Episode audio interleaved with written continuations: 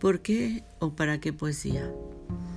La poesía en estos y en todos los tiempos ha sido útil para denunciar, para cuestionar, para reflexionar, para autosanarse.